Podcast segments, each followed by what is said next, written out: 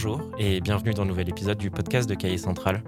Euh, on est aujourd'hui dans les studios du, de Creatis, qui est un incubateur média qui nous accueille pour les prochains épisodes. Et je suis en compagnie d'Antonine Scali, qui est la fondatrice du magazine Climat, qui est le magazine qu'on a distribué pour le mois de novembre 2019.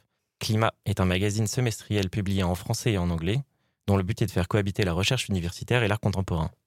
Bonjour Antonine. Bonjour Julien. Est-ce que tu peux présenter un petit peu du coup euh, ce qu'est ce magazine? Alors, euh, donc comme tu disais, Climat, c'est un magazine qui fait se rencontrer artistes et chercheurs autour d'une thématique commune. Donc l'idée, c'est d'inviter des chercheurs et des artistes à intervenir autour d'un thème qu'on choisit avec euh, le comité éditorial. Et chaque numéro est organisé autour d'un article écrit par euh, un ou une universitaire. À partir de cet article-là s'articulent des, des interventions, des interviews, des essais euh, écrits par des, par des artistes ou par des chercheurs. Quel est ton parcours euh, à toi avant de créer ce magazine? Alors moi j'ai fait des études d'histoire de, l'art, d'anglais, de sociaux. J'ai aussi habité euh, et travaillé en Amérique latine pendant plusieurs années. Je suis revenue en France, j'ai continué encore mes études.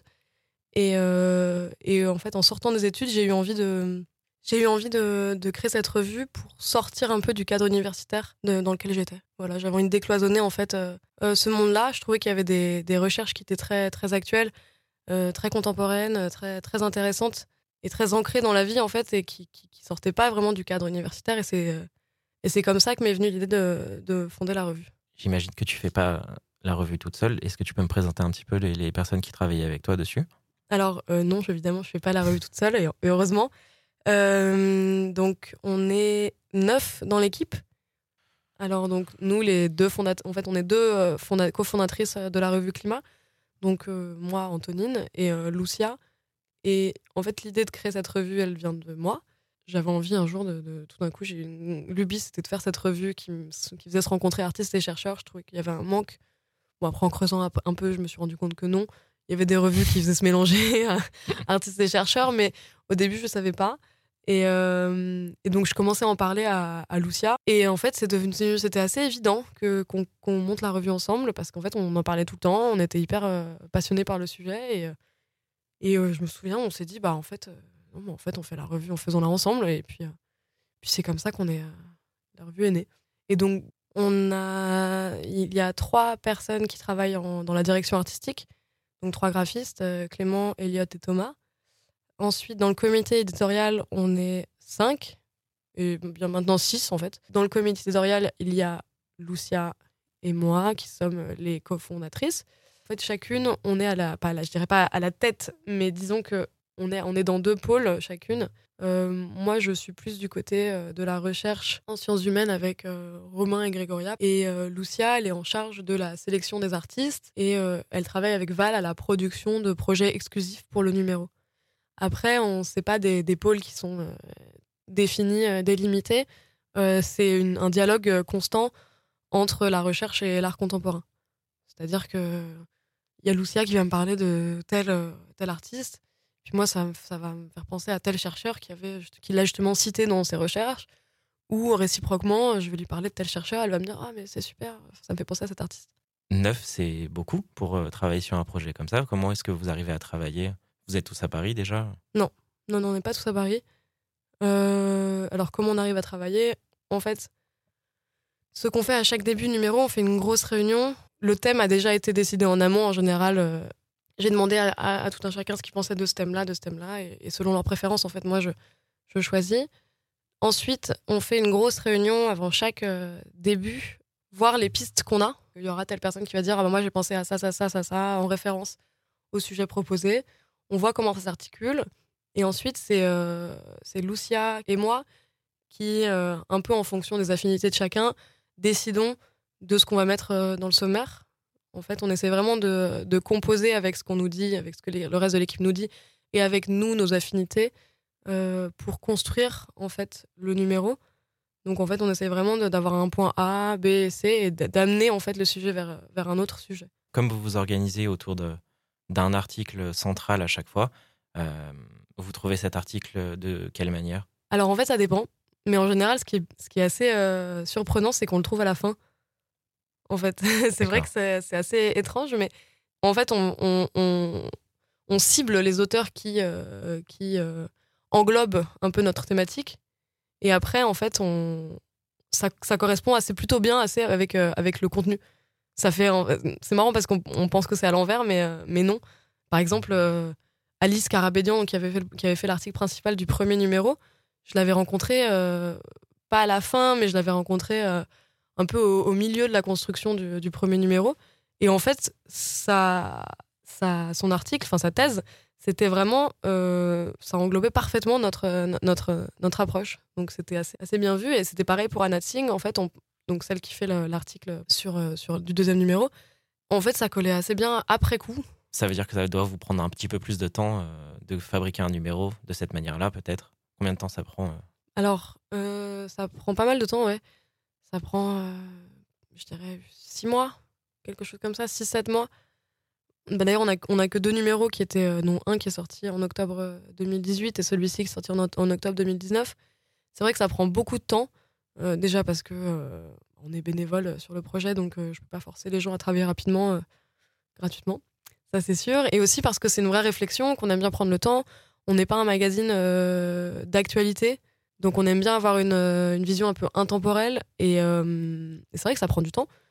Ça prend du temps, on se trompe et puis on essaie quand même d'avoir une périodicité régulière parce que sinon on s'embourberait dans le, dans le sujet, tu sais, on n'arriverait pas à mettre de limites. Mais, mais oui, ça prend pas mal de temps. Ça prend un an. mais on va, on va essayer de sortir le troisième numéro un peu plus rapidement. Maintenant qu'on est un peu plus, euh, je dirais, professionnel. T'as l'impression que vous êtes professionnalisé en faisant un deuxième numéro? Alors, disons qu'on a appris des, de nos erreurs euh, qu'on a fait dans le premier, mais qu'on en a fait d'autres. Et donc, on va apprendre euh, des erreurs du premier et du deuxième pour le troisième. Et on en fera toujours des erreurs, mais c'est, euh, mais c'est pas grave. Non. Non. Non, au contraire. Je pense que c'est même mieux. Ça, reste un endroit où tu peux faire des tests. Oui, voilà. Ça, bon, après, ça dépend des erreurs, hein, mais. euh, Est-ce que tu peux me parler un petit peu plus du coup de ce numéro 2 En fait, les nos numéros se suivent. Et donc, le premier numéro qu'on a fait, il était consacré à la science-fiction, avec l'idée d'émancipation et d'imaginaire qui interfère avec le réel. Et il se terminait avec une nouvelle qui était euh, très très dark, qui mettait en scène une euh, catastrophe écologique mondiale qui avait exterminé tous les humains. Et donc, en fait, le deuxième numéro, c'était, c'est donc la, la, suite, la réponse à la fin du premier. Et on s'est, euh, on s'est concentré sur la crise environnementale. On- donc, qu'est-ce que c'est que la crise environnementale? On s'est dit, bah, qu'est-ce que ça concerne? Ça concerne les humains, euh, les humains avec les plantes, avec le monde animal, le monde, le monde végétal, les humains entre eux, et aussi, euh, on le, Anna Tsing qui le montre très bien, c'est les, les végétaux avec les végétaux aussi, entre eux. Donc, euh, c'est comme ça qu'on a traité le sujet de la crise environnementale. Il y a des interventions un peu plus euh, spéculatives, euh, d'autres très poétiques.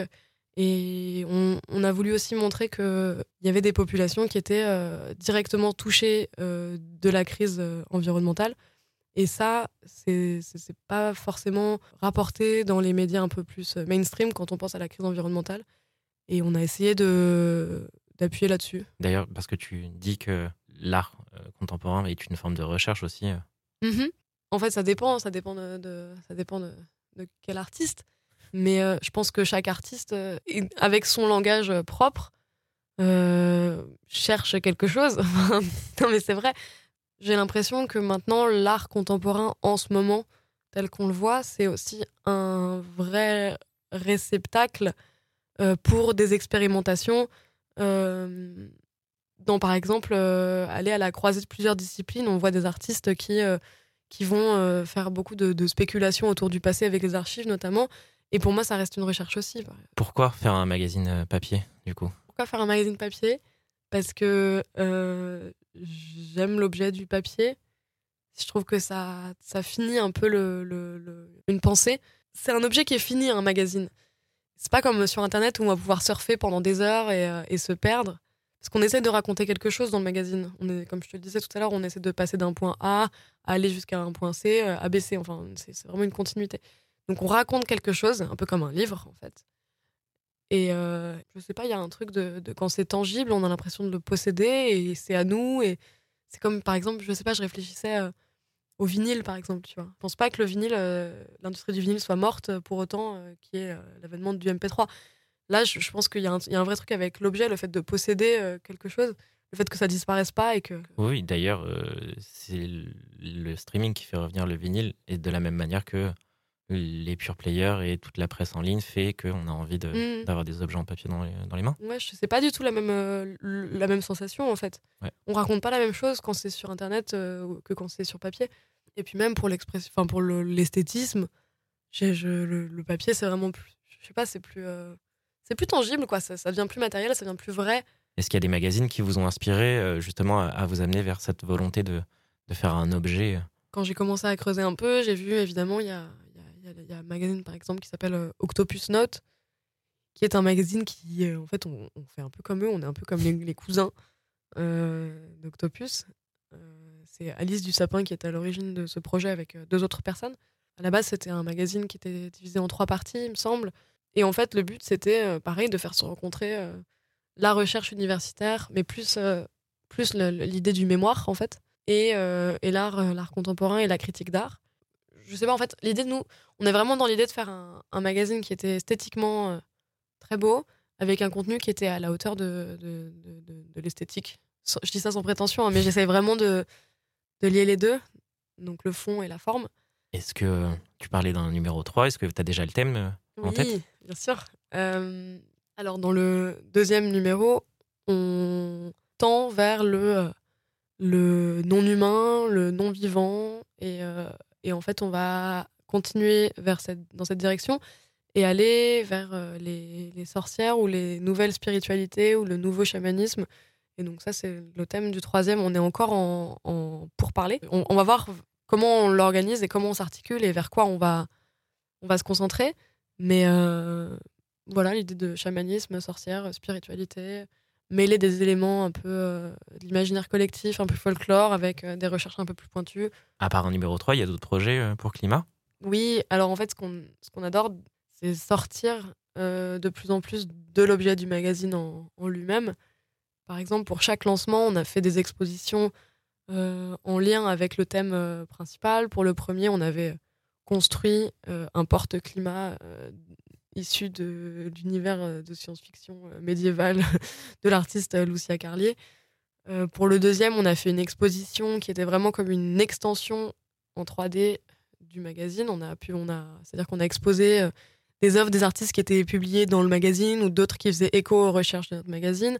Donc ça, c'était un groupe show qu'on a fait pendant la FIAC. Après, en dehors de ça, on organise des, des journées d'études, des conférences, des performances euh, autour des thèmes que l'on aborde. Euh, comme par exemple en juin dernier, on a organisé une grosse journée d'études. Bon, journée d'études, ça fait un peu rébarbatif comme thème, mais euh, on a organisé une grosse journée qui s'appelait Fiction pour l'avènement d'autres mondes. On, avait, a invité des chercheuses, dont une astronaute, ingénieure, avec aussi des curatrices, des artistes, à discuter autour du thème de l'émancipation dans la science-fiction. Et pour le troisième numéro, pour le lancement, on va faire un- un- une série de performances, je pense, en. Suisse. Bah merci, Bah, merci à toi, à bientôt. à bientôt.